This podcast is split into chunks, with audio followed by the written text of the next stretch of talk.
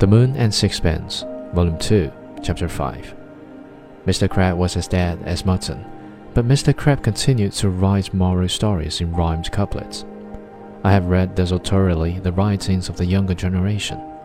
It may be that among them a more fervid Keats, a more ethereal Shelley, has already published numbers the words will willingly remember. I cannot tell. I admire their polish. Their youth is already so accomplished that it seemed absurd to speak of promise. I marvel at the felicity of their style, but with all their copiousness, their vocabulary suggests that they fingers Roget's Thesaurus in their cradles. They say nothing to me. To my mind, they know too much and feel too obviously. I cannot stomach the harshness with which they slap me on the back or the emotion with which they hurt themselves on my bosom.